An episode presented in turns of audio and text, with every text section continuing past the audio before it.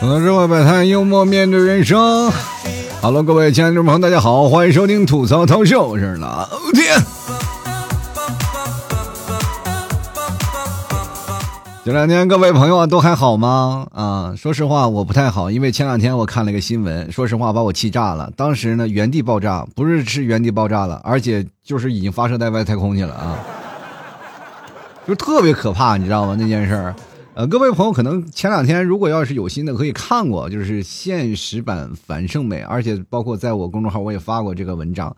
其实各位朋友可以看到，这现在很多的现实，就是我们现在年轻人啊，确实跟很多的父母产生了一些不可调和的矛盾。那么今天我其实就想跟各位朋友来聊这件事儿，把这件事儿呢给各位朋友聊透了啊，因为确实我出现过一些这样的事儿啊，因为有好多的听众朋友加了我嘛，那跟我私聊，也有一个朋友啊。专门跟我说了他跟他自己家人受到的一些问题啊，就是他确实是从小挣了钱，就跟那个小姑娘是一样啊，就是啊身份证啊户口本都被扣着，然后给自己的父母，然后工资都拿不到手里，都给父母钱，然后他现在其实对父母也有一些误解，然后也是求助于我，那段时间就是让我去做一期这样的节目，我一直没有敢做，因为我确实是发现了太多的问题嘛，就是因为你会发现一件事情，听我节目的有。呃，现在的孩子们，孩子们肯定站我的，站在我这个角度上啊，就说啊，老 T，我支持你是吧？我喜欢，因为确实我跟我爸妈存在这样的问题。但是有很多的听众朋友确实是妈妈辈儿的，就是很多的妈妈们啊，他们现在也是要听我节目。有一次我在做关于母亲的这些和父母的一些问题啊，我就说现在的孩子如果要想结婚啊，偷把这个户口本偷走，然后自己独立出去，就被那些当妈的一顿臭骂。其实我是为了广大年轻人好啊，确实是从这里我出发点。说实话啊，我仔细反省了一下我自己，我就觉得这件事情确实是做的不到位。我不应该欢乐着让各位年轻人去把这个户口本掏出来。我觉得这件事情本身就是一种大逆不道的行为啊。因为在我的观点当中，认为我说每个孩子应该是独立啊，确实应该是独立，但是不能说是做出那种啊偷自己家里的户口本自己独立出来，然后跟家里就两不相欠，这反而确实是让家里的羁绊确实是少了很多。其实我们每次家里有些不可调和的矛盾，我们不应该怪父母，应该怪自己，明白吗？这些问题从始至终。为什么父母提出的要求我们要无条件的去接受？为什么我们不能反抗？为什么我从当中不能去说一些什么？其实这件事情，我们作为从小到大，其实就是软弱、一种懦弱、一种退让啊。这是说实话的，现现在就什么年代了？我们是不是应该跟父母沟通？不像是过去了，是吧？你敢跟自己父母顶嘴，然后父母上家法，对不对？我们家好像是从小没有上过什么家法吗？有，我们家鸡毛掸子。现在说实话，那鸡毛掸子，你看见它，你就感觉它不是鸡毛掸子，它不就是个棍儿吗？鸡毛去哪儿了？啊，都打我打没了。所以说我每次看到什么什么鸡毛满天飞，我就感觉像小的时候我爸打我那种场景，你知道吗？很难过啊。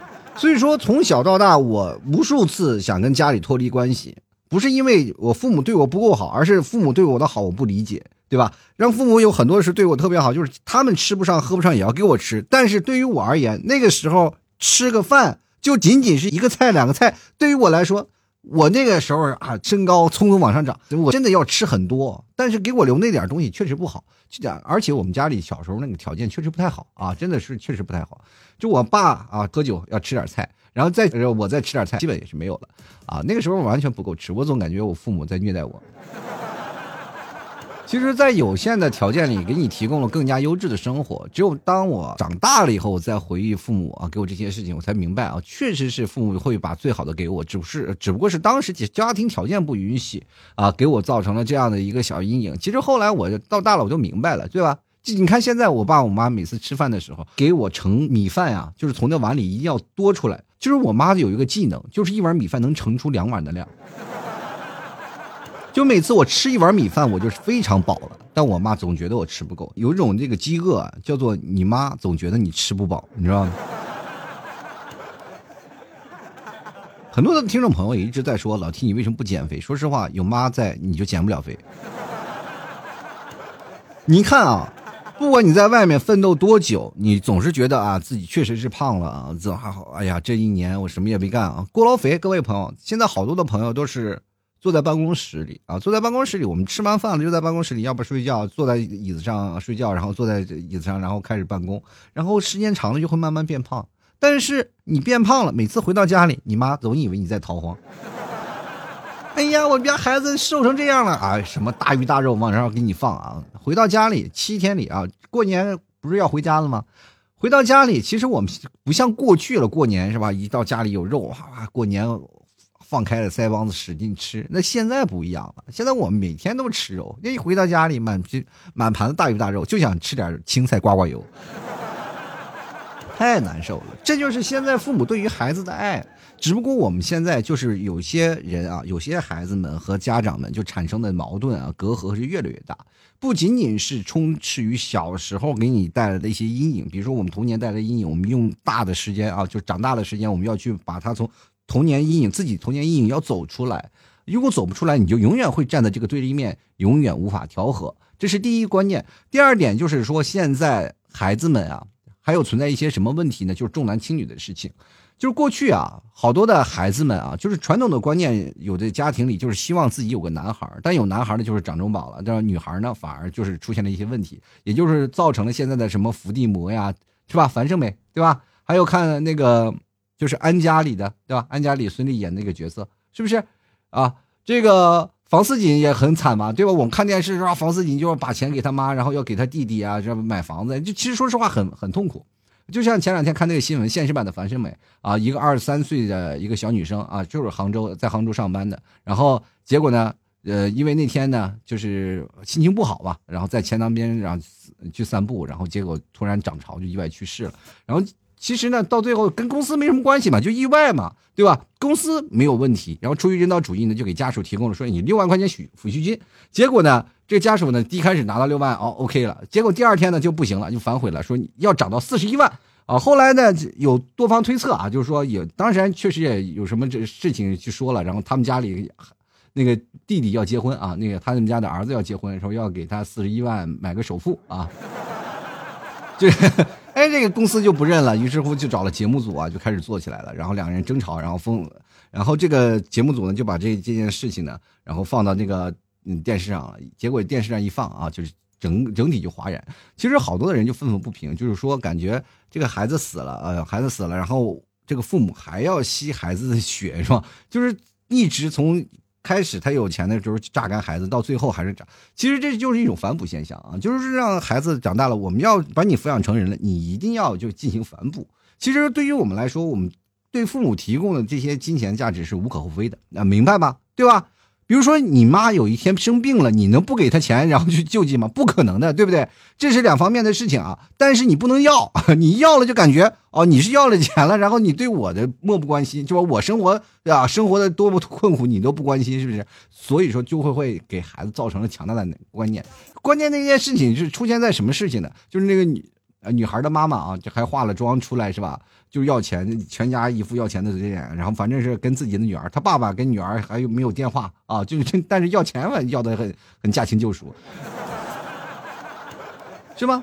然后其实当看到那个，说实话啊，我刚第一眼我看到这个微博的时候，我也很生气啊，我明明确的说实话，我也气炸了，气气的不行了。然后那天晚上我也是更新了一期节目以后啊，更新节目了以后，我躺躺在床上，我就正好看到这篇新闻的。其实是上一期节目我做完了才看到，要不然我就上期节目就做。我就看完了这个事情呢，我就开始想，然后看了一下那个死者的微博，然后一看到微博，然后就有很多的问题啊。确实说，我又站在我的角度上去分析。这其实这孩子他内心当中还是有很多的阳光的地方，但是到最后呢，他还是有什么？比如说有句话说说的是，但凡有能力，我要是用金钱，呃，金钱能买断亲情，我宁愿用金钱去买断亲情。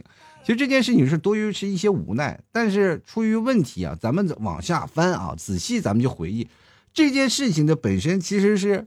嗯，家庭可能给你带来很多伤害，因为我不是这个死者本人，所以说我无法太了解他内心世界啊，确实是也不知道他是否有抑郁现象。但是你从根本解决来，就是父父母啊跟孩子的矛盾啊，有还有这个重男轻女的现象也有，对不对？这个你看女生在外头打拼确实是很不容易，所以说我跟大家现在讲一件事情啊，女生要点彩礼怎么了？好多人一直在这里说啊，女生要彩礼啊，怎么回事啊？这啊还批判女性啊，说怎么样？现在女性很现实，她能不现实吗？我跟各位朋友讲，在这个社会当中，女生就应该现实点，明确点，要现实。女生想要让自己幸福一点，怎么了？从小过得就不幸福。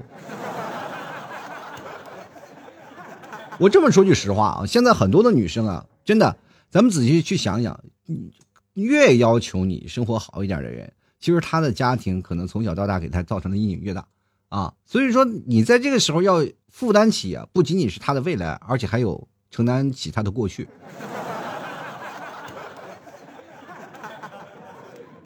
对吧？这是一种很强健的事情嘛？啊，我们现在很多的人在一直分享啊，就是说关于彩礼的事情到底是对还是错？前两天我还看到有很多的人在讨论这个话题，话题说彩礼应不应该出现？说实话，我觉得不应该出现，啊，就平心而论啊，毕竟我也结婚了。其其实当时我给你们替嫂结婚的时候，我也出彩礼了，也很心痛。但唯一好处是什么呢？好处就是这个彩礼又返回来了啊，就握在你们替嫂手里。我通过各种手段又把那个彩礼花掉了。现在最可怕的一件事情是什么？就是说这个彩礼你要给自己的家庭啊，就是你要是给到自己家庭没有问题，但是千万不要给你的爸妈啊。就是如果你的爸妈不支持你的幸福，他只是要这笔钱，我要是买断我女儿的幸福，跟你跟你说千万不要啊，这样的。事情反而会造成了很多有一有问题的事情，包括现在的女生，你们也扪心自问想想想啊，就是以后这个陪你一辈子的男人，他真的能买断亲情吗？买断不了的啊！就过去有一种叫做什么呢？就是说实话啊，就是过去的女生嫁出去的女生泼出去的水，为什么有传统这个观念？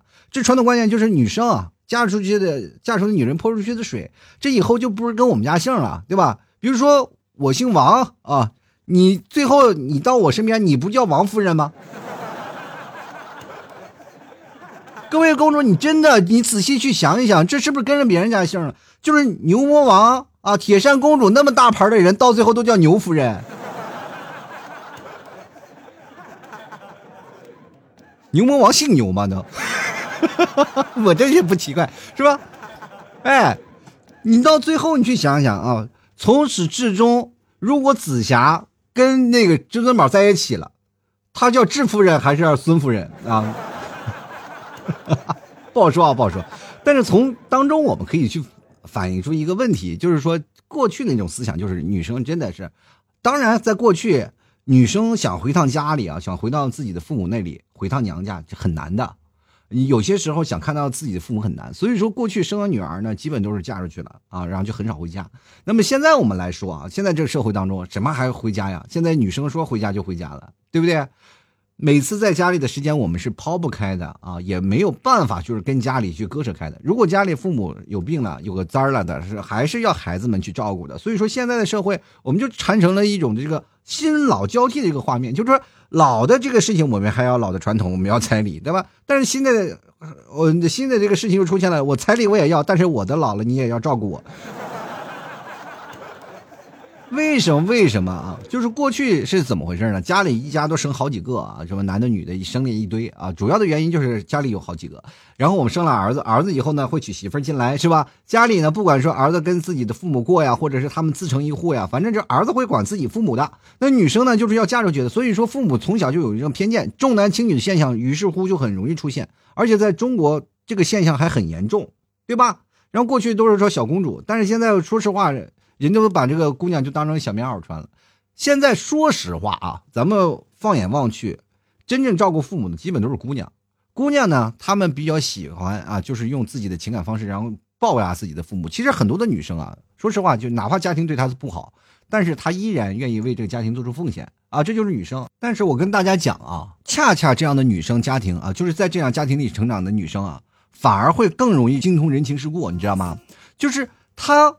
不像好多的女生就天生那么聪明，可能也没有会接受更好的教育吧。就比如说有些时候因为家庭的原因导致自己不学习，是吧？或者是有些时候啊，就如果家庭条件差的，过去啊真的是有那种现象，现在其实还好很多了。现在孩子不管怎么样，还是会供你孩子去上学啊，不管你上大学啊，家里会都供养你的，对吧？但过去会出现一种什么什么现象呢？就是姐姐肯定不学习了啊，就是要把这件呃学费呢要给呃他的弟弟去上啊，就有这样现象。包括我妈他们家就是这样的啊，像我二姨呀，其实现在还不认识字儿啊，就是她不上学，就是为了省这笔学费给我二舅啊，给我老舅他们上课。所以说这件事情就是在过去的苦日子里是这样的，但是现在其实每个年轻人啊，他们都能够接受九年义务教育，对吧？也都能学习。其实，在我们这样的成长的过程当中，女生反而更加容易什么呢？就是在破碎不堪的这个童年之间，更容易明白一件事情：她是一定要自立啊，一定要独立，是吧？我对自我命运的认知远比同龄人要清晰呀。那在这个时候，你看他过得不好，我过得好，那我肯定要是让自己变得更努力啊，是吧？反而更容易成长，所以到最后会变得很睿智啊，对吧？你过去你。仔细去看，包括房思锦啊、樊思美啊、樊胜美，他们都凸显出一个特呃很很厉害的一个特质是什么呢？就是优秀啊！你看我现在混成这样，就说明我的童年过得还比较不错，是吧？这个事情要拿拿我说的话，我跟大家讲，其实每个人家里啊，就是有重男轻女啊，或者有重男轻女现象。其实说实话，我就特别想要一个姑娘啊。因为说实话，我真的为什么想要一个姑娘？就是我老感受一下现在女生啊，这爸爸的小棉袄。但是过去呢，我说实话，我不是爸爸的小棉袄，我是爸爸的鞋拔子。就感觉每次我爸要穿鞋的时候，就要踢我，你知道吧？我也是从小受父母影响很重的一个人啊，从小我也是别人家的孩子，只不过我是反面教材。而且我很容易受到父母的影响，就比如说最近我会发现一些一件事儿啊，就在有一段时间我发公众号的时候，就老感觉我好像发那些内容就很像我妈给老给我发那些养生文章，你知道吗？就很难受，然后我就感觉很难。其实像我们这一代人就属于比较孤独的一代人。因为我们大多数都是独生子女，我们非常想有一个姐姐啊，或者有个妹妹那样的无私照顾我们。真的，我现在看那些伏地魔，我就特别的喜啊，特别的羡慕，我多希望有这么一个姐姐来扶我一把。其实现在有些很多的父母，对于现在的，就比如说像有姐弟这样的，对弟弟的过分的溺爱，就会容易造成那种弟弟呢就长不大，成为一种思想不成熟的巨婴嘛，是不是？要不公平的爱，就会造成最深的害。我明确跟各位朋友讲，教育孩子呢，一定要由最呃很好的一种教育方式去理念去出发。其实最近几年，我们才开始对于孩子的教育才有了一个比较深的一个认知。因为在过去有一个空洞啊，就是比如说像我们第一代独生独子女出来的时候，我们不知道他们不知道该应该应该怎么教育我们，就是按照过去生了好几个那种方式教育我们，最后后来发现这种教育跑偏了。就是八零后这一代，就是真的很跑偏啊，跟自己的父母就会形成一种父母很很强权的一种形象啊。真的，我妈就是一个很强势的人。我现在在家里就就是经常跟我爸喝酒，然后忍受我爸我妈的谩骂。而且父母啊，尤其是中国的爸爸妈妈。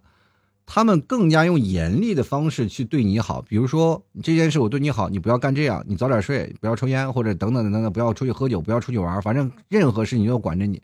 就是比如说你现在三十呃三十多岁、四十多岁，你妈依然拿你当个孩子一样管啊，依然敢敢 骂三孙子一样骂你，是吧？这很难受，你知道吧？然后他们用这样的方式来表达他们对儿女的爱，但是我们儿女不接受，没办法，接受不了，是吧？我们都是成年人了，你应该拿我成年人来看待吧。就是像过去啊，就是像我姥姥、我爷爷奶奶他们对待孩子就不像这样了，早都不管了，谁还骂他？我记得我有一次谈恋爱啊，真的谈恋爱，然后。那个那段时间，我妈老催婚嘛，就天天说啊，快催婚，啊，快结婚结婚，然后我就实在不行了，然后很难受啊，就这也在一个无意之间，然后就真的是谈恋爱了啊，在谈恋爱，然后我妈给我打电话说有对象了吗？我说有了，我妈哪儿啊？我说河南的，然后她说你，我妈就很诧异，差点没疯掉。我说你怎么了？有女朋友了？你疯什么呀？然后她说你居然跟河，你居然河南的？我说。我我妈，你你你注意啊，是河南，不是河南的。我性取向很正确，妈妈。吓我一跳啊！其实到最后呢，确实是跟河南的结婚了啊。就是你提早是西安人啊，但是他从小出生在河南啊，所以说在这个事事情上，你要明白一件事情啊，就明确表达了一个意思，就是你跟你妈还是存在一种代沟，是吧？就是现在你会发现，我们这代人啊，跟爸妈的生活是有一种很强大的一种理念，就是不可调和的一种矛盾。就比如说，当我们在扫地、打扫卫生的时候，爸妈在睡觉，我们肯定是。啊，轻手轻脚。比如说，你早上起来要上班，要加班，或者你晚上回来了，门开门关门一定特别轻啊，恨不得把门，哎，一点声音不出，然后慢慢蹑手蹑脚回到屋里睡觉。这是我们现在年轻人。但是每次早上起来，你妈妈、爸爸他们都起得很早，然后我妈他们又，他们这一代人都比较勤快，然后打扫卫生，哇，那吹风机、洗衣机，然后再加上那个吸尘器，哇，我的天！就不管你怎么回事，比如说你今天熬夜了啊，就是工作加班熬夜，你回到家里，平时你要熬夜了是吧？你父母就是让你早起都无所谓啊。但是你如果加班了，然后或者是回到家里需要一个很好的睡眠，或者早上晚起一点，但是对于你爸你妈完全不理解啊，尤其是我妈啊，那种的就是各种的声音哇，就各种吵，就恨不得把我吵醒，你知道吗？特别难受啊，其实。老人和年轻人他们的生活方式还是不太一样。对于他们的生活方式还是比较勤劳为主。像我们年轻人更喜欢是什么呢？我们更喜欢把我们想用的东西放在明面上。其实这就造成了很大的问题啊！就比如说像我和你们替嫂，我们就喜欢比较方便的。就比如近期我要用什么东西，我就会把它摆在明面上，这样不方便是吧？这样的话我们很方便，就在用的时候很方便。比如说我用洗头膏啦，或者用洗面奶了，就是在哪一拿就行啊。吹个头发了，吹风机在这里。但是老人们喜欢收纳，哎，造成了很强烈的冲突啊！啊，什么样的问题呢？现在就是我们往出拿，我妈往里塞啊，真的，经常会造成我们这很强大的冲突。我就说妈，我拿出来了，你不要往里塞了。我妈说这样放在那里，家里跟猪圈似的，是吧？怎么样？我真的，我感觉我妈就是魔鬼，你知道吗？有些时候。啊，太恐怖了！就有一次我发高烧，真的发高烧，然后烧的都不行了，就很难受，我就躺在床上睡觉了。我妈问你为什么还不起床？我说我难受，我发烧了。她说你看你的屋啊，跟个猪圈一样。我说你能不能关心我？我在发烧呀，妈。你关心我的屋子干什么呀？屋子我就烧成这样了，我能打扫屋子吗？我妈说，我给你一天的时间，等我回来的时候，希望你的屋子能打扫好，否则你看有你好受的啊。我就心想，那行了，省得他唠叨吧，我就收拾吧。收拾完了，收拾一下午啊，然后满收拾的满头大汗，哎，结果感冒好了。朋友们啊，谁说爸爸妈妈不关心你的身体？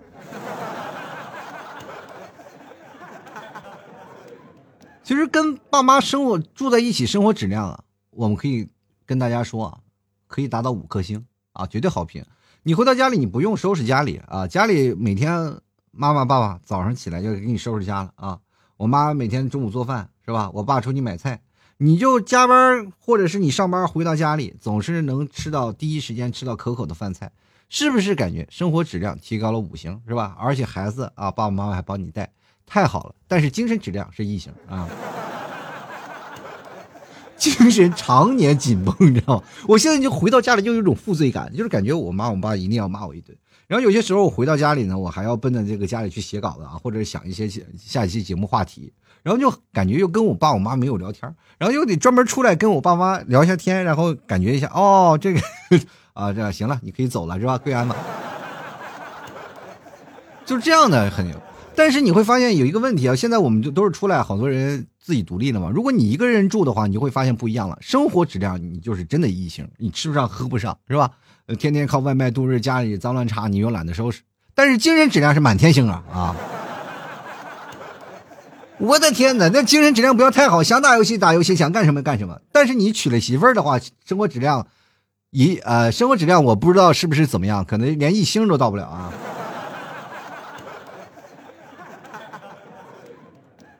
我跟我妈的关系真的永远是无法调和，就是关于在那个我们俩在讨论问题上，永远是真的是有存在一种叫针尖对麦芒的事情，就是我俩说不出来就容易吵，因为我这人比较较真啊，在我认知里啊，这件事情不对，它就是不对的，我没有办法去拐着弯抹着脚去跟我妈去说这件事儿，尤其是当我妈容易老是相信别人去被骗的时候。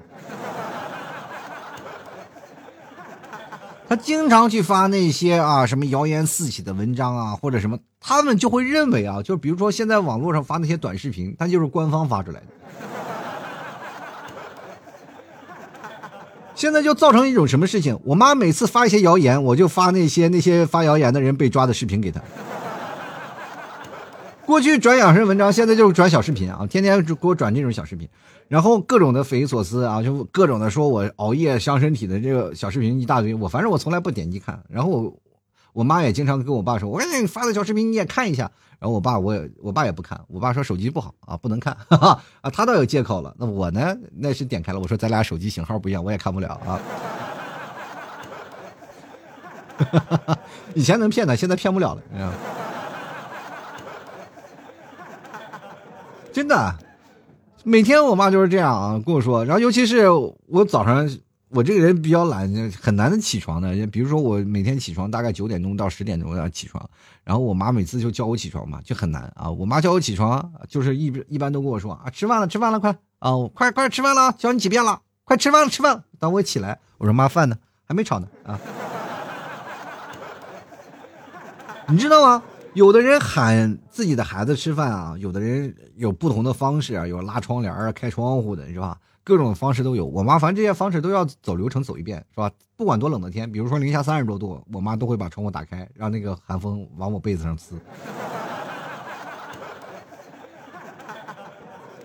后来呢，这些方式然后解决不了问题嘛，我妈就开始一直喊我。其实我妈有个大招，就磨叽啊，她就一直磨叽，一直在那喊，还不起来，还不起来，就是你。感觉耳朵就是有一个闹钟一直在叫啊！人家比如说你要娶个老婆，叫什么叫磨人的小妖精嘛，对吧？女朋友磨人小妖精，我妈就是混世魔王啊！那磨人的程度能把人磨死，你知道吗？你知道他每喊一句起床啦，跟刮痧一样。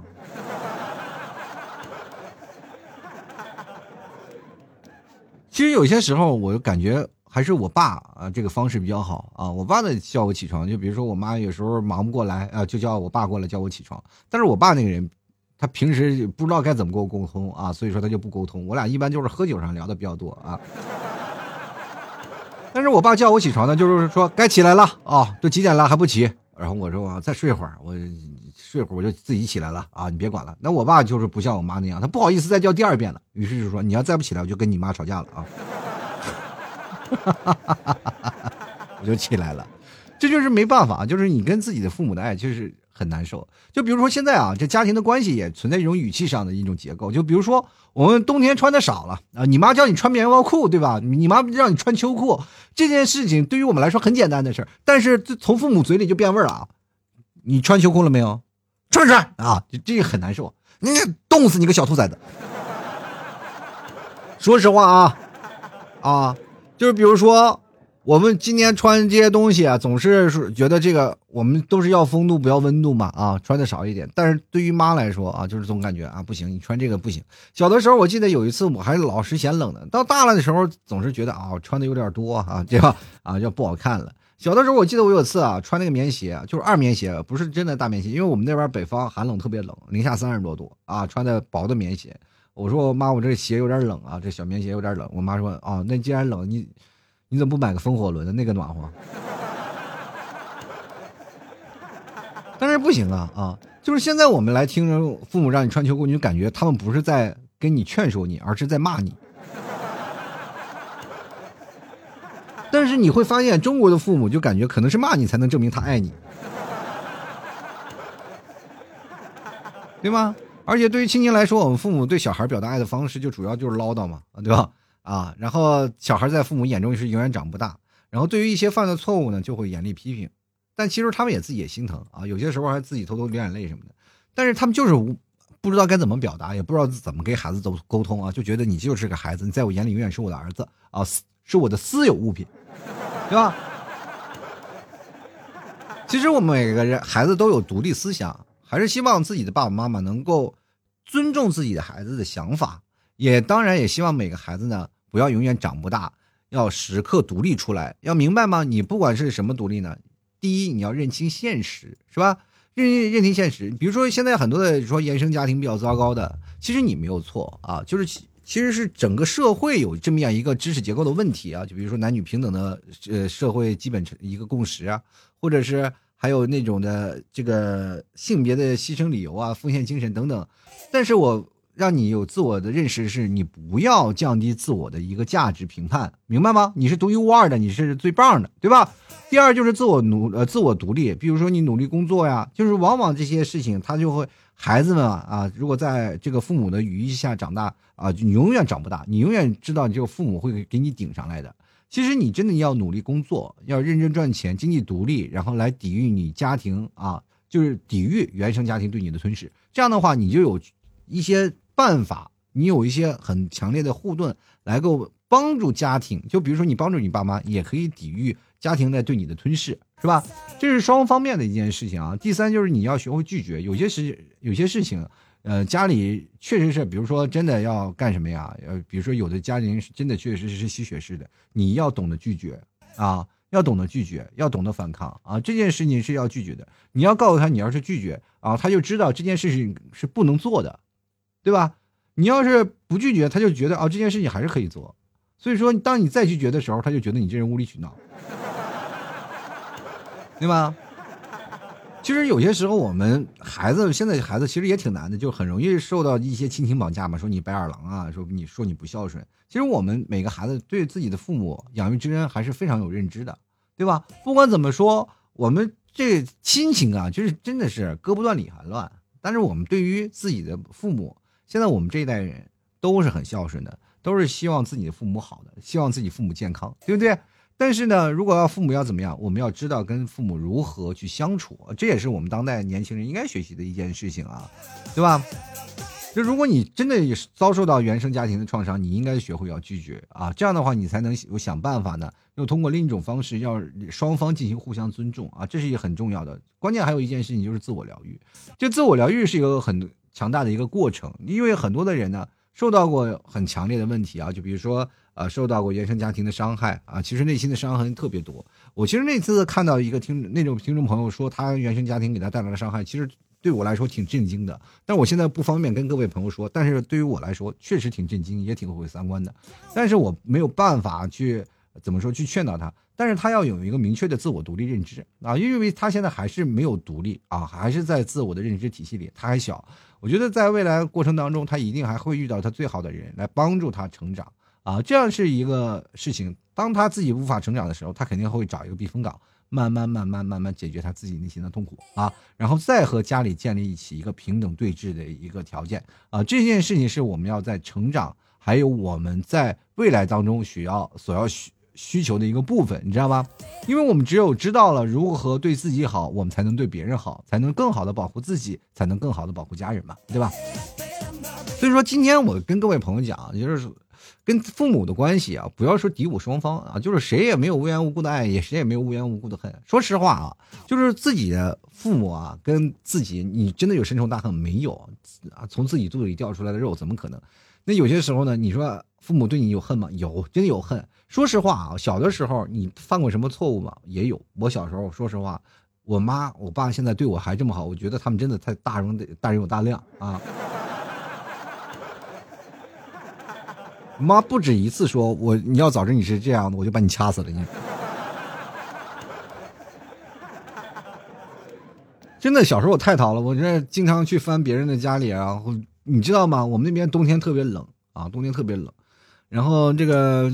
我们那时候住的平房，然后家里要烧煤的，烧煤的，然后有那个炉筒子啊。我们那边叫暖，你现在有暖气了吗？我们那边叫炉子啊，有个大暖墙啊，大暖墙是什么呢？中间有个大墙，然后完了里面啊，反正可以让扩散大一点，然后最后还是炉筒子，然后出去啊，我们叫烟囱，从烟囱然后然后冒烟啊。如果你要是把烟堵住了，就是很容易二氧化碳中毒，对吧？这就是很多那段时间。呃，中那个什么一氧化碳、二氧化碳中毒的那些人是吧？就是煤烟啊，就是因为他没有炉筒子嘛，就在屋里点的，那是煤气中毒的一帮人啊，这个我那时候呢是怎么回事呢？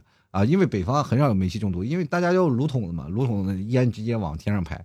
我那时候就拿草把人家隔壁啊邻居家的那个烟囱给堵住了，把老太太就呛的，差没呛到那个床上没没呛死。那烟倒灌，你知道吗？这进不来啊！烟倒灌，那过去那烟烧煤，那烟也大。然后老太太跑出来了，然后找我爸我妈，我妈差点没把我腿打断，你知道吗？你说我小时候我多坏啊！但是你现在想想，那个时候我妈掐死我真的不为过啊！就为了世界和平，为了世界健康，大义灭亲，是吧？当然，我现在想法，我你说我应该恨我妈。如果我妈当时有那想法，我应该恨我妈妈。我不应该恨，我应该觉得我妈是为了祖国做贡献啊。所以说，现在生我这么个祸害。前两天你们提早跟我吵架了，我说你应该。跟我妈聊聊天让我如果要穿越回去，你跟我妈好好聊一聊，让她那个时候就把我掐死，你也就会遇不到我了啊！你会你会你会发现，你未来的人生还是很幸福的。好了，走到社会百态，幽默面对人生啊！马上快过年了，各位朋友啊，这个不知道各位自己在家里啊。就是现在有很多的人就要留守过年，各位各位囤货了吗？囤年货了吗？啊，赶紧过来买点牛肉干啊，自己在家里吃吃。然后还有老 T 家的牛肉酱啊，什么蘑菇酱什么的都能尝一尝啊，赶紧过来买点，好吧？呃，老 T 家牛肉干，你说在你饿的时候吃点牛肉干，喝点小酒，那简直是不要太幸福啊！所以说，各位朋友喜欢的可以过来找老 T 啊。好了，接下来的时间呢，就让我们看一下听众留言啊！听众还是有很多留言的啊，因为一提到这个事儿呢，大家的留言其实，说实话啊，也挺犀利的。我其实今天做这期节目呢，我有好大的压力，我就是生怕做不好被别人骂。但是说实话呢，骂吧，好像我做哪期节目不被骂似的。先来看我们的听众朋友的留言，第一名叫做圆的朋友，他说家境稍微好点的门当户对怎么会谈崩了呢？家庭好点的叫门当户对，家庭不好呢，就是没找对门是吧？来看看柠檬 C 啊，他说了，反正我的父母永远都觉得自己是对的，有意见的时候呢，觉得自己的孩子是错的，是不懂事儿的，还总会说一句呢，哎。经历的比我们多，吃的盐比我们吃的米还多。哎呀，那你父母的路还是真够闲的，我。然后他们的观点啊，永远都是对的，不接受我们的反驳。呃，其实我们已经成人，我觉得最好的关系应该是朋友。真的好羡慕能和自己的孩子当朋友的父母啊，会懂得站在孩子的角度去换位思考。当父母都有过错的，也会跟孩子说对不起啊。呃，我们家的父母很少跟我说对不起。有一次，我跟我妈吵架啊，这确实是很吵得很厉害。当时我也很生气，我妈就是听不进去啊。你没有办法用感，她是用感性的角度来去讲述一个事情，我是用一个事实的角度去去评述这件事情。比如说，我妈就说了这件事情是不对的，我说这件事情呢，它是对的啊，你去看。比如说，我妈又说这件事情是对的，我说这件事情是不对的。按理说，我讲述的都是事实，但是她老拿感性的事情来认为我来反驳她。就觉得很难受啊！有一次我跟我妈吵架，我妈哇哇哭啊！我不是为了你，我说你先，我就那天我也挺生气，我说你也别为了我了，哎呀，你就为了我，你有些时候你为为你自己吧，好不好？对吧？真的那天我跟我妈我真的促膝长谈了，我妈说天天为了你，为了你，然后当时确实我爸都听不下去，哎呀，这说了一辈子了。我说，我当时我就跟我妈说：“你好好为了你自己身体健康啊，你的身体健康是最重要的。你别每天没着急忙火的跟我生气，你好好的转一转呀，溜达溜达呀，是吧？有些时候呢，你就眼不见为净，是吧？我们年轻人生活确实有些时候跟你们老年人还是有一些差距。”你就该干嘛干嘛。你就像我爸没事干，他还能找些乐子，什么打打乒乓球啊，出去溜溜达达的。你没事干，带带孙子出去溜溜弯或者是你想干什么啊，看看电视啊，或者想出去玩玩，你去玩一下啊。我妈有时候就是很要强的一个人，怎么回事呢？就是她经常呢，在家里啊待着。我其实特别。啊，希望他能出去溜达或者干什么去玩随便你们俩都可以。但是他们总是认为的不行啊，这个我为了你，我要收拾家，我收拾收拾家了以后，我还是找个借口骂你一顿。所以有些时候我不希望他收拾家，我希望你出去溜达溜达啊。但是他们不出去溜达，他还骂我啊，就为了你这个，我这连门都没出。我说你出去吧，啊，出去吧。我也很没办法，我这现在我也很急，很急啊！我认为。先来看敖青啊，他说：“我觉得在孝道角度，确实应该赡养父母，毕竟父母养育自己成长，但父母也不能想着自己啊，毕竟当今社会确实真的很难，养活自己的时候都不容易了，更何况将来结婚了还有对方的父母，那就更难了。我觉得最好的状态就是我孝顺父母，父母也知道啊子女的不易。P.S. 啊，这是我爸。”啊，和我说过的，我觉得很有道理。就这样的，当代社会年轻人确实压力很大啊。但是你要给孩子们成长的空间啊，确实是需要给他们成长的空间，让孩子们去展翅翱翔。就是现在的很多的父母，说实话也并不是说真的啊，怎么办呢？就是揭不开锅。然后包括现在有什么养老保险啊等等这些东西，其实还是能帮助他们的。但是有些时候，如果要家庭真困难的。我们的年轻人确实要多承担一份责任，明白吗？这个责任确实是每个年轻人应该成长的，也应该去分担的。但是父母也要站在一个角度，要体谅自己的孩子。那孩子应该给给自己父母是应该给的，但是有些时候不要去跟孩子去索要啊，这确实是很容易让孩子认为哦，你是个这么着急就朝我要了，生活又不怎么样。你要多关心孩子啊，你要关心孩子以后给孩子更多的关心才行，好吧？进来看看大可乐，他说这样的女孩真的让人很心疼啊，就是真的。我看到那个那个洛洛啊，是吧？那个时间做设计好像只有七千块钱，然后他爸就过来要钱来了，要一万，他说我只有七千，那七千都给他了。你细细想想，在杭州啊，说实话，三千块钱，我那时候算了，在杭州三千块钱一个月刚够生活，三千块钱你要房租要一千两千，而且那他还住的是滨江嘛那边，我看了一下那个他的照片，那个背景啊，那个床铺，也就是一个月。七百到八百块钱，特别破的一个小屋子、小出租屋。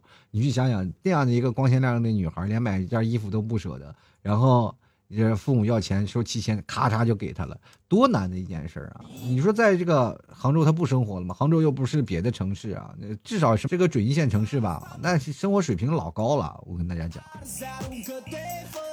就来看看这个叫做风中追星啊，他说我知道重男轻女最严重的就是云贵川这几个地方啊。他说括弧没有歧呃地域歧视的意思啊，勿喷。就是听到的是女孩打工呢够男孩读书结婚啊，父母不关心女孩有多累，只是一味的要钱，给少了呢还会不乐意，好像女孩就是一个赚钱的工具人啊。听到真的气炸了。说实话，我这真的，如果要碰到这样的事儿呢，你就应该站起来有独立的思想。父母要是跟你伸手要钱，你就说不好吧。但是他们你要赡养父母，还是要赡养父母的，不是说让父母要钱就不给了。但是这个事情你要明白，就是孝道跟给钱是两方面的，就不能说我一味的要赚钱。我们首先要先过好自己，然后才能照顾好家庭吧。每个人，我们连个。比如说，我们童年就是要上课了，好不容易到我们长大成人了，该有一些事情我们要认识这个社会。你知道当代年轻人压力大到什么程度啊？呃，首先第一点，我们二十多岁，比如说我们要赚很多的钱，比如说真的你是一个月哪怕你挣一万块钱，其实这一万块钱到你头来，你能攒下钱吗？攒不下来钱，因为你要有社交关系，你要知道你要在一个大城市当中，你一定要有自己的社交人脉，是人脉关系是要花钱的。跟同事出去吃饭是要花钱的，跟朋友聊天是要花钱的，这是明确一点啊，这是这个是要花钱。第二点是你要丰富在这个城市当中，你既然选择在城市工作，你就要感受城市的生活。比如说城市的要吃饭吧，吃什么喝什么聊什么，星巴克的咖啡至少也要喝点吧，对吧？你可不喝拍个照也行。至少能感受一下城市的氛围。该去旅游去旅游，该去长见识长见识。如果你不出门，大门不出二门不迈，永远宅在家里，你永远也不可能提高。你永远就挣这么些钱，慢慢会被社会所淘汰。我们要在这里就是干什么？要交学费的。我们要学习，我们要学习社会的生存之道。生存之道是要花钱的，维护社会关系啊，或者是你要长见识去学习，你也都是要花钱。其实我在那段时间，二十七八岁、二十五六岁的时候，我不理解，我说我为什么我挣些钱，我就是。攒不下来，真的那段时间，我记得我在那那挣的钱，我也是没怎么花，都给我爸我妈，因为我妈那时候啊没有工作嘛，然后我就让我妈花。然后后来我仔细想了一下啊，真的仔细想了一下，其实这件事情是本来不应该的。我应该是让用这笔钱我来提升自己，让我学会到更多的东西，让我理解更多的东西，要知道一些事情。因为那时候我也不舍得花钱呃，然后就感觉啊，这些钱家里揭不开锅，然后你就会用那种思维方式套在里面，你会越过越穷，越过越穷。后来我真的来到杭州，才慢慢慢慢一步一步的开始走起来，对吧？然后你的钱会越来越多，然后慢慢你开始独立了，慢慢你开始。啊，开始不用束手束脚的了，开始可以放手大干了。融入到这个城市，你会发现你的思路也会开阔了很多，这是很重要的一点啊。年轻人二十多岁的时候，不要给家里钱，不要给家里钱，除非特别需要的话。再说二十多岁，你给家里钱，你也给不了多少。还有一点，不要跟家里要钱，千万不要跟家里要钱啊！在这段时间里，二十多岁到三十岁的时候，你这些钱是用来要交学费的。月光族不要怕啊，就是前段时间是很多人说你要存钱，要不要月光？越高不要怕，越不要怕月光，但是你要把钱花在刀刃上。比如说要干什么，任何一笔消费，它都能成为你成长的一片阅历。比如说，真的啊，我跟大家讲个最实在的事情，比如说你在饭店吃饭，就是你这个月你就是一个吃货，我在周围的外卖我吃遍了，但是我还吃遍了好多的馆子，比如说什么湘菜、鲁菜。但是每次到你过年回家的时候，你跟家里小伙伴在一起桌上吃饭，你在讲个别菜系的时候，你都比别人有知识、有涵养啊！这很重要的一点啊，因为你见识到了很多东西，这是你也学习的。哪怕吃你也能学习到知识，哪怕玩也能学习到知识，哪怕看电影你也能知道啊！至少你还能认识几个明星。哎，任何的问题都逃不开你。如果你长时间的在站在这个自我的世界里待着，然后你把钱全给父母，然后你不敢出去，因为出去就要花钱，你。最省钱的事情就是把自己圈在家里，然后工作完了就回到家里，躺在床上洗澡睡觉，然后这样的话也没有办法充实你自己，这是最可怕的一件事情啊。接下来看可乐橙汁咖啡啊，他说了，因为我的父亲是名军人，所以不经常在家，基本上都是我跟我妈，所以我跟我爸呢就有点隔阂，总想捅破呢，却不知道该怎么做。现在长大了，总会比以前好很多。我跟我妈呢，就是比较好的，这跟朋友一样。总的来说呢，就是我的父母跟关系是非常好的。就是现在也毕业实习了，用自己的人生第一桶金给爸妈买了新年礼物，等过年回去给他们一个惊喜。希望大家也新年快乐啊！都赚一桶金了是吧？给父母买新年礼新年礼物，也不给你的老 T 老师打点赏啥的。打赏也不用了啊，买点牛肉干回去。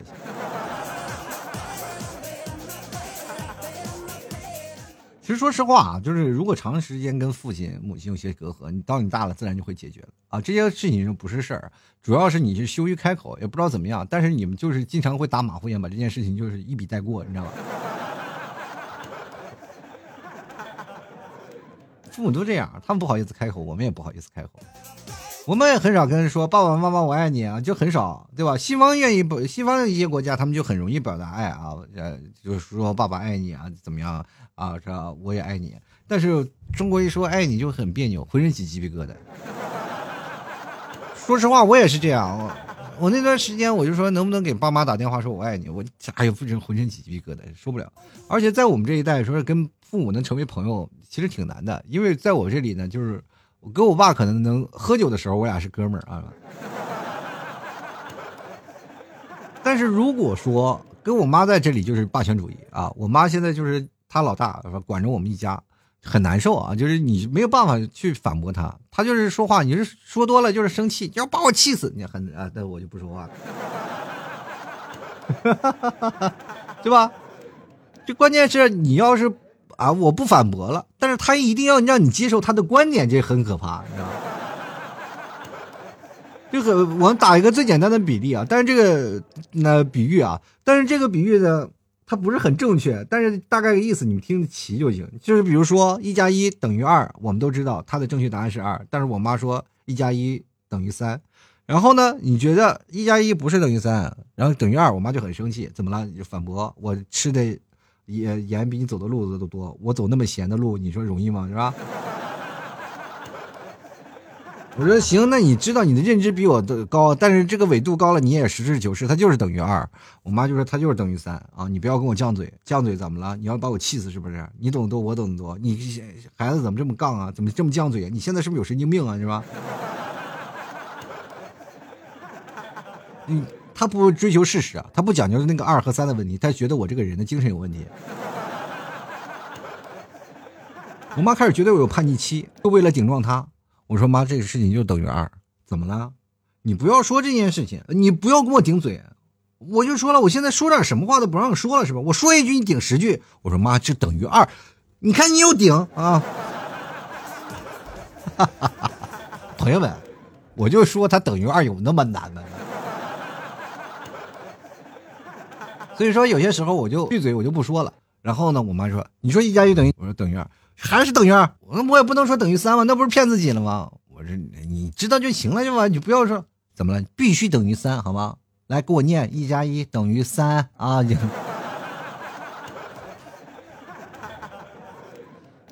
你们是不是很有感触？你们有没有这样的父母？跟我一样啊，切身体会。说实话，做孩子挺难的。我到现在没有办法告诉我妈等于二啊。后来呢，我终于找到一个方法啊，就是当我妈说一加一等于三的时候，我就把自己变得很二，用我的实际行动来告诉她这是二啊。我妈她再也不会骂我神经病了，我妈就是会说我傻了，这孩子。就来看看这个幻墨成烟啊，他说了这个，我觉得还是父母为孩子付出的多一点，婆媳争宠倒是也挺烦的啊。这个婆媳这个事情很难拿捏啊！说实话，有些时候如果我老婆跟我妈产生了一些隔阂，我也很难受。而且有些时候他们俩还不怎么吵架啊，就不怎么产产生一些问题。就是有些什么问题呢，我妈就反映给我，然后你们替嫂也反映给我，但是我你们替嫂也不跟我妈直直接产生冲突，反正他们俩的冲突就往我身上撒，我就很难受，你知道吗？我站在中间就很难受。比如说昨天啊，我妈又把这个所有的东西啊又收纳起来，然后你们替嫂就找不到啊。她洗完澡出来以后，她就觉得哇，你妈是个收纳达人，要把所有东西都收纳起来，我找不着。然后我就开始我说，我就跟你们替嫂说，要我要跟我妈去聊这件事情啊，我把这件事情给你解决啊，我把所有东西都倒出来，好不好？你们替嫂慌了呀，这是找事儿呢吗？这不挑事儿？你看别别人都是啊，婆媳关系不好了，把儿子夹在中间是吧？然后一定要是这个男的挺为难啊，就是啊，又劝老婆又劝妈妈的，完了就让他们不要吵架。我可倒好，挑事儿啊，对吧？哎，只要他们斗争，我才感觉到我是平和的，是吧？进来看看啊这汪某人，他说我都活了三十多年了，和父母关心不暖也不淡。我不找他们，他们不会找我的，这也许就是对我的一种信任嘛，挺好啊。就是可能也就是结婚了吧。如果要没结婚的话，就天天催了。先来看看寓意啊，他说了，零二年的女啊，去年五月底出来实习，自己一个人在苏州，底薪两千。前两个月呢，父母都没问我要钱啊。两个月过后呢，我快发工资的时候，都是问我要钱。要不是让我省点花钱呢，吐槽家里的破事儿啊，从来不会关心我自己一个人在外地过得好与不好，工作累不累什么的。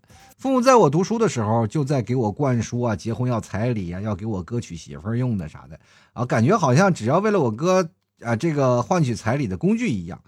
这个我也只是一个刚满十九岁的成年人，我刚出来实习，真的挣不到钱。为什么父母不能理解？生活的压力太大了。如果可以，我宁愿没出生啊。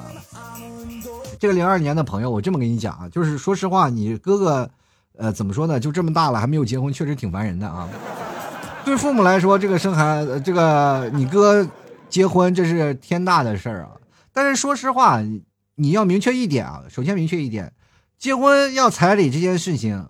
你要自己做决定，而且你要就像我做节目一样啊，一定要走出来，要有独立的思想，要学会啊，就四点嘛：认清现实、自我独立、学会拒绝、自我疗愈啊。反正四个事情要慢慢的学啊，不是说要一定啊，马上就搞定，一定要一点一点的自我开导，然后慢慢的要学会，有些时候要学会拒绝。比如说，你就说我没有钱，你父母能给给什么啊？就啊，那就说你是他跑苏州来找你，那不可能啊。用钱的时候要用啊，要你要明确有一点，他们确实需要用钱的话再给；要不用钱的话，你就说你我跟你这么讲，两千块钱在苏州你就活不下来，对吧？你光吃喝就要多少钱，对吧？你不能每天吃喝啥也不要，而且你实习，说实话挣不了什么钱的。以前实习都是要给别人钱，你也要撒谎呀，就是我们要实习要学本事，要给师傅钱的，你要请师傅吃饭的。这是你要明白啊！首先你要做自我独立，在自我独立的基础上，再按百分比的话给家里钱啊，这你不要做一个工具人，然后闹得你自己很崩溃，然后闹得家里，然后就无无情的索取，就感觉啊，这孩子真懂事儿啊。到最后，我跟你讲，这件事到最后了，你哪怕你哥哥结婚了，也不会念你的好啊。你要明白一件事情，要学会拒绝，让他赢得家里人对你的尊重啊。觉得这个姑娘长大了，有自己心里事儿了，是吧？你不行，去看看那个都挺好的苏明玉，就那么强势的人，其实在家里的那种事情也让她也很难受。对吧？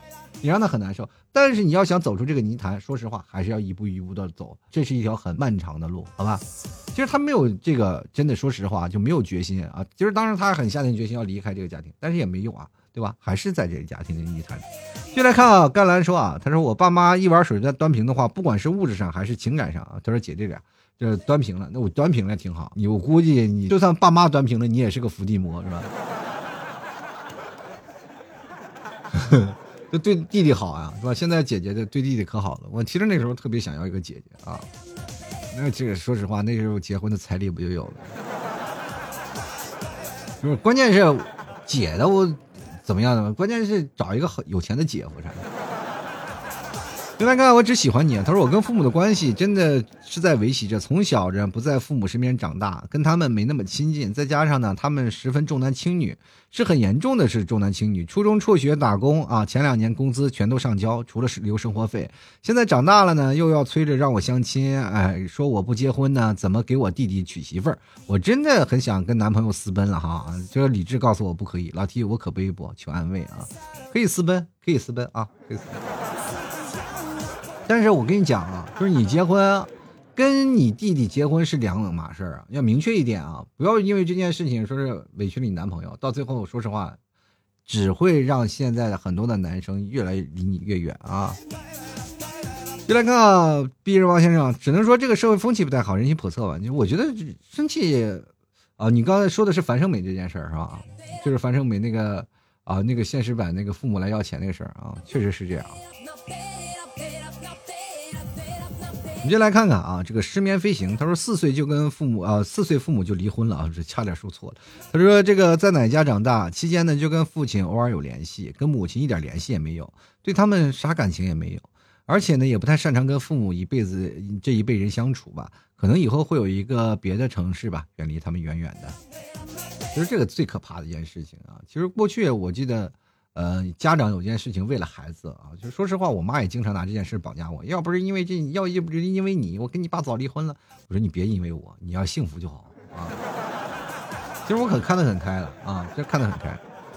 但是他们就没有。但是到现在来说，我还挺感激他们啊，就是真的挺感激的，至少。有个完整的家庭嘛？就来看看 S 一啊，他说我就曾经看到一个视频，视频里讲述是一个女孩在地铁上突然哭了，后来才知道是因为那个女孩辛辛苦苦赚了四十元啊四十万元，她在在不通知她的情况下，家里人把钱取走了，给她弟弟买房子了。我感觉重男轻女不提倡，不提倡男女平等吗？还有伏地魔老提你也懂啊，我懂，所以说我要奉劝所有的女生啊，这个如果有事情的话，一定要自己独立做主，好吧？我真的想呼吁啊，广大的女性啊，站起来，要明白，要懂得什么是要拒绝，好吧？不要为家庭嘛，你要太感性了，你也要知道该怎么样是去帮助家庭。但是为了弟弟呀，或者为了哥哥啊这件事情，要委屈了自己，不要。人的一生真的很短暂的啊。其实我们要为了自己，心情是一方面，我们自己要活得精彩啊。人家别人活来啊，活到这一辈子是感觉是享受人生，要一辈子活一辈子学一辈子。你一活一出生就是修行啊。在这个时候，别人就是感觉是啊，这在世为人。你一来，这感觉是真的从天上被贬下人间来受难的。